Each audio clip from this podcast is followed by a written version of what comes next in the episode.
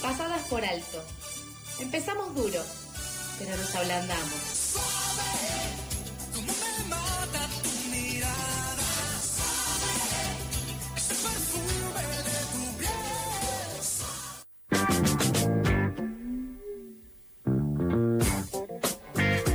Segundo bloque de Pasadas por Alto y continuamos con la información. Como cada 20 de noviembre, el sábado se conmemoró el Día Internacional de la Memoria Trans, en el que se busca hacer memoria activa, honrar y recordar a quienes iniciaron la lucha por los derechos de las personas trans y visibilizar la violencia que sufre este colectivo.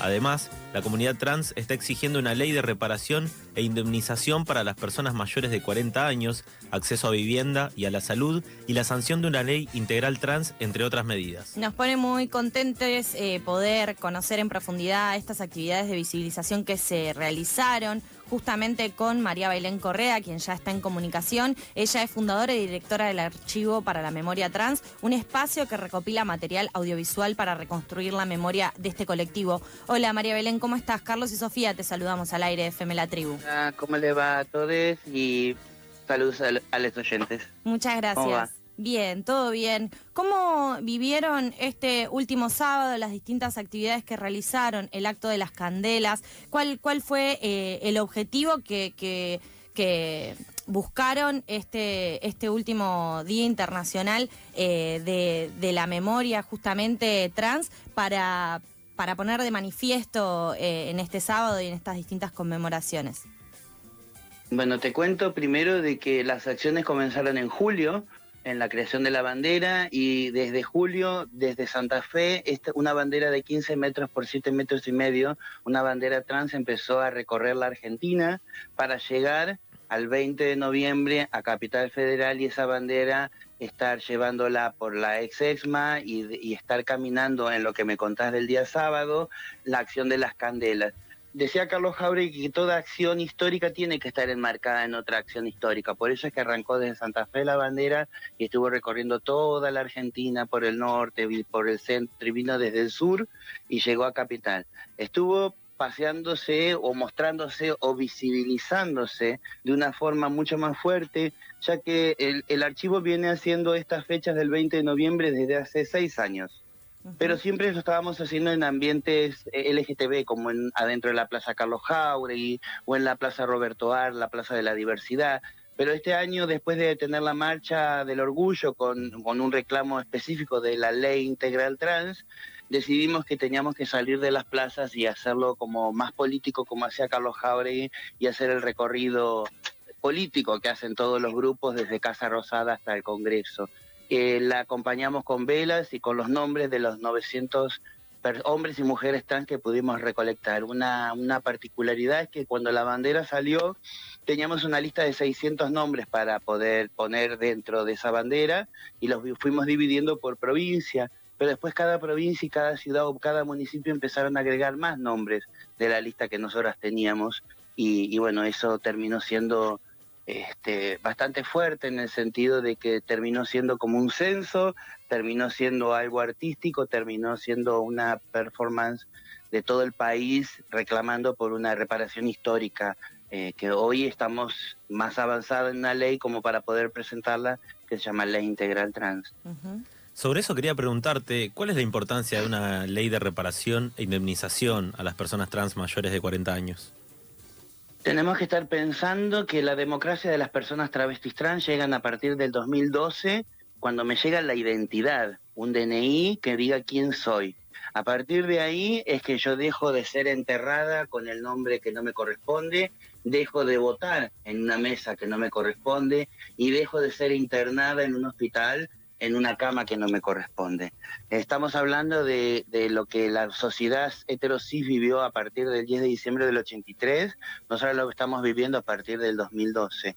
Una ley integral trans nos expondría parejo con el resto de la sociedad, poder tener el mismo derecho a la vivienda, a la salud, a la educación. Estamos pensando que la escuela y la familia, que son los primeros grupos sociales, eran los primeros que te rechazaban, porque era el mecanismo de sacar a quien no era igual. Esa, esa, ese mecanismo que incluso por eso que también, también la educación se sigue resistiendo a la ESI, ¿no? La educación sexual integral. Eh, es, es, toda una cadena de, de derechos y de falta de derechos que es este reclamo, ¿no? Y mm, también eh, este fin de semana, además del banderazo, fueron homenajeadas, homenajeadas en el Centro Cultural Haroldo, Conti y también lanzaron una serie de podcasts con el Centro Cultural Kirchner y Futurock, una serie de podcasts de tres capítulos. Eh, muy hermoso también, tuve la posibilidad de, escucharlo y recomiendo a quienes no lo escucharon todavía que vayan a escucharlo porque eh, es otro formato más en donde ponen también en valor el, trabajo que vienen realizando desde el archivo de la memoria trans. Justamente consultarte cuál es el objetivo eh, que tienen con esas iniciativas y si creen que esto les permite una mayor visibilización. Como todos los archivos tienen distintos procesos. Un archivo colecta el material, lo limpia, lo cataloga, lo digitaliza y lo guarda. A partir de ese momento que se guarda, nosotros lo volvemos a sacar y empezamos a generar nuestro propio material para hacer visible un archivo. Porque un archivo que no es visitado, un archivo que no es visible, una biblioteca que no es utilizado un libro, es un, es, un espacio de depósito de tierra. Y nuestro archivo no queremos que sea así, nuestro archivo genera nuestro propio material para poder hacer visible. Este es nuestro primer podcast, son cinco capítulos ah, que se van a estar estrenando semanalmente, por eso es que faltan los, siguientes que semanalmente vas a tener más capítulos. Este, los capítulos están divididos en dos, parte 1 y parte 2, o sea que hace que prácticamente sean 10 capítulos si lo querés ver de esa forma, este, que hablan sobre, muy lindo sobre la dictadura, pero siempre con una línea de tiempo muy parecida a, a nuestros relatos, ¿no? Este, tenemos que estar, como te dije antes, nuestra democracia vino mucho después, entonces la, democracia de las personas heterosis no vino acompañada porque para nosotros vino la represión más grande, porque los, el, mecanismo de secuestro y tortura que tenían con los Falcon a partir de la democracia, no podían secuestrar estudiantes, meterse dentro de una casa, secuestrar obreros, no lo podían hacer, pero el mecanismo ya lo tenían armado. Entonces los, pusieron para hacer limpieza social y ahí vino la matanza tan grande en el 84, 85, 86, 87 en Panamericana que quedó registrada bajo las investigaciones que fuimos haciendo. Con, la, con lo mal que nos trataba la prensa o cómo se burlaban de nuestras muertes, paradójicamente, es el testimonio de, de toda esa matanza, ¿no? Sí, además, la, reconstrucción de la historia, como, como vos decís, de una historia propia, de una, de una comunidad. en, muchas oportunidades también hemos tenido la posibilidad de hablar con, con otras activistas eh, de, la comunidad trans, travesti trans, y, eso es, es interesante, ¿no? El pensar eh, el cómo no solo construyen eh, sus propias redes, sus propias familias, sus propios espacios, sino también cómo eh, buscan em, las distintas herramientas para eh, que las distintas leyes que ya hoy en día están vigentes las puedan, eh, las puedan abrazar, las puedan contener, porque muchas veces eso queda queda por fuera y este, esta construcción que vos haces también de la democracia, de un camino de derecho que comenzó, como vos decías, con la ley de identidad de género. Y en julio de este año, otro hito que también fue resultado de esa lucha eh, fue la aprobación finalmente de la ley de cupo laboral trans. En ese sentido, desde el archivo, desde tu propia mirada, ¿cómo ven la aplicación? ¿Cómo ven eh, estas distintas herramientas nuevas en, sentido más legislativo eh, que también las, les, las empuja, les empuja a seguir, por ejemplo, pidiendo por la ley integral trans? Sí, tenemos que estar pensando que las leyes que nos van dando son como en cuentagota, ¿no es cierto? Eh, eh, no tenemos que olvidarnos que tuvimos un gobierno que no quiso sancionar durante cuatro años ningún tipo de leyes, incluso habían bloqueado el cupo laboral. Eso hace que en esto fecha que vos estás diciendo se cumplieron seis años de lucha para poder conseguir el cupo laboral. También tenemos que estar pensando que el promedio de vida de una persona trans en Argentina es de 40,7 cerrado por los números mismos del conteo que tenemos de mortalidad. Entonces estamos pensando que nuestras compañeras se mueren mucho antes de poder llegar a tener un acceso a trabajo o a la misma jubilación. Por eso es que incluso lo dicen los mismos números del RENAPER, el, país nos contó, somos 9.000 personas que hemos hecho el cambio registral. De esas 9.000 personas, el 19% somos mayores de 40 y el 42% son menores de 20 ese 42% son todos hijos e hijas de la ley de identidad de género. que hay una protección para que ellos no tengan la misma situación que tuvimos nosotros. Y los mismos números te lo dicen, que si el 19% somos mayores de 40, y te puedo desglosar ese, ese número, entre 40 y 49 años somos el 14% de 9.000. Entre 50 y 59 años somos el 4% de 9.000 y mayores de 60 es el 1% de 9.000.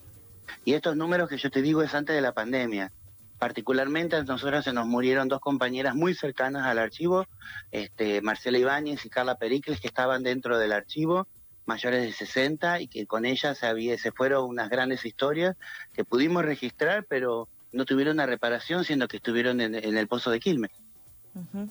este, y, así sucesivamente, porque como te dije antes, la reparación fue heterosis que se hizo en Argentina. Nosotras no tuvimos ni madres ni abuelas que reclamaran por nosotras, ni tampoco una descendencia, hijos. Lo que tenemos somos hermanas, madres, abuelas trans que recuerdan nuestros apodos. Porque en el momento que me echaron de, la, de mi casa, esa persona ya había desaparecido, porque no había nadie que reclamara por nosotras. Y dentro de ese mismo sistema, también la, la policía y los militares sabían que nuestra vida no valía nada por eso era que éramos utilizadas para hacer la limpieza de, los, de, esos cuartos de tortura, la limpieza después de que una mujer tenía luz, daba luz, o, inclusive los Falcon. Hay muchas compañeras que se acuerdan cómo ellas tenían que limpiar los, los Falcon llenos de sangre dentro del baúl en la parte de atrás. Y, y hay una parte a la Argentina de su historia que le falta, ese pedacito de la historia, quién eran las encargadas de limpiar esos, esos lugares. ¿Por qué? Porque un compañero que estaba secuestrado con ellos era, él iba a ser testigo de lo que estaban haciendo. Entonces en la limpieza utilizaban gente que no podía hablar o que si hablaba no le iban a dar validez. Quien habla es María Belén Correa, fundadora y directora del Archivo para la Memoria Trans, un espacio que recopila material audiovisual para reconstruir la memoria de este colectivo. El archivo ya cuenta con un libro de imágenes inéditas de compañeras que en su mayoría ya no están. ¿Están trabajando en este momento en algún material o proyecto nuevo? El segundo libro. Estamos eh, haciendo las desgrabaciones de unas 60 entrevistas que hemos hecho para poder sacar nuestro segundo libro. El primero fue a modo artístico, se hicieron solamente 2.000 piezas y no se va a volver a reeditar porque fue el primero y, era destinado para las compañeras. Fue una excusa de poder venderlo para poder regalárselo a las compañeras ese libro. Por eso es que no va a salir nuevamente. Siempre nos preguntan si va a haber salir ese libro nuevamente. Es un libro de fotografía muy caro por eso es que este nuevo libro, el segundo que tenemos planeado, va a ser más en, relatos e historias y no tantas fotografías, este, porque ya fue cubierto el libro de fotografía y aparte nos pedían en ese libro más relatos. A partir de ese pedido fue que estamos trabajando este, para que salga la preventa no más de dos o tres meses. En dos o tres meses estará saliendo a la, a la preventa. Nos vamos entonces con... Seguimos con un espacio físico, hemos ganado un proyecto para poder tener un techo, por lo menos por estos dos años, que hace de que podamos trabajar mucho más cómodo. Pero te quería contar una experiencia que hemos tenido ayer, que, que, no, que encontramos a un material de abuelas.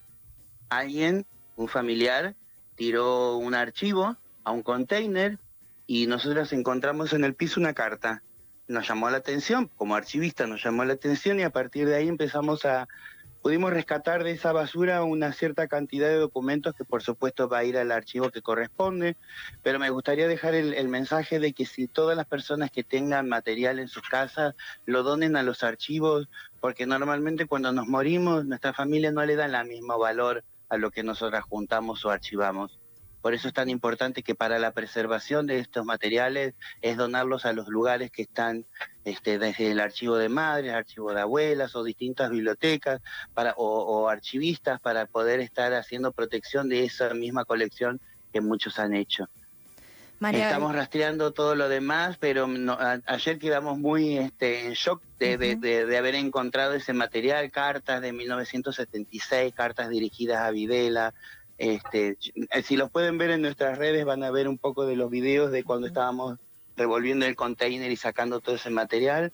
Hoy estamos limpiándolo para poder acondicionarlo y donárselo a, quien corresponde, ¿no? Eso iba a decir que quienes tengan estos archivos o tengan eh, ganas de donar eh, materiales, eh, arroba archivo trans, lo encuentran en Instagram y en distintas redes sociales, que además van a poder ver lo que es el trabajo eh, hermoso que hacen desde el archivo. La verdad que, que han crecido mucho también en, difusión y en lo, que, en lo que están haciendo. Nos quedamos con la primicia de que se viene el segundo libro, que eso a mí por lo menos me llena de alegría. Además de que ya venía contenta porque me dijiste que hay eh, ocho episodios que todavía no escuché del podcast, así que también muy contenta con eso.